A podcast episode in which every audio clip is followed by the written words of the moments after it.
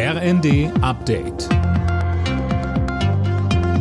Stündlich neu. Auf den Punkt informiert. Ich bin Linda Bachmann. Guten Abend.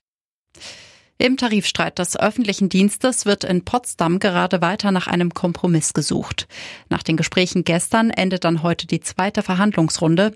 Wie die ausgeht, davon hängt dann wohl auch ab, ob wir uns weiterhin auf Warnstreiks von Beschäftigten von Bund und Kommunen einstellen müssen.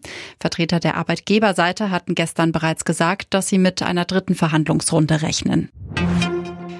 Einen Tag vor dem ersten Jahrestag des Einmarsches Russlands in die Ukraine berät die UN-Vollversammlung über ein mögliches Ende des Krieges.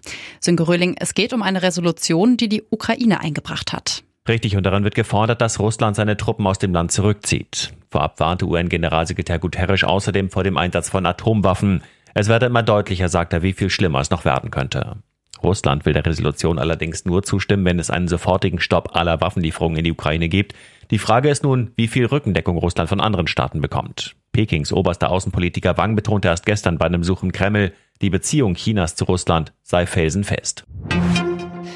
Was im Netz ist echt und was ist fake? Um das einfacher herausfinden zu können, gibt es jetzt eine neue Faktencheck-Plattform namens Fakten gegen Fakes. Fabian Hoffmann, was hat es damit auf sich? Faktencheck-Teams mehrerer Nachrichtenagenturen, das Recherchenetzwerk Korrektiv und auch die TU Dortmund haben sich zusammengetan. Sie nehmen sich kursierende Falschmeldungen vor und erklären in Artikeln, was in Wirklichkeit dahinter steckt. Da geht es dann unter anderem um manipulierte Bilder im Ukraine-Krieg. Die Faktenchecker räumen aber auch mit nicht ganz so ernsten Behauptungen auf, zum Beispiel Beispiel, dass ein bekannter Schokoladenhersteller die neue Sorte ganze Grille rausbringt. In der Fußball-Europa League kämpfen am Abend Bayer Leverkusen und Union Berlin um den Einzug ins Achtelfinale. Bayer ist bei der AS Monaco zu Gast, Union empfängt Ajax Amsterdam.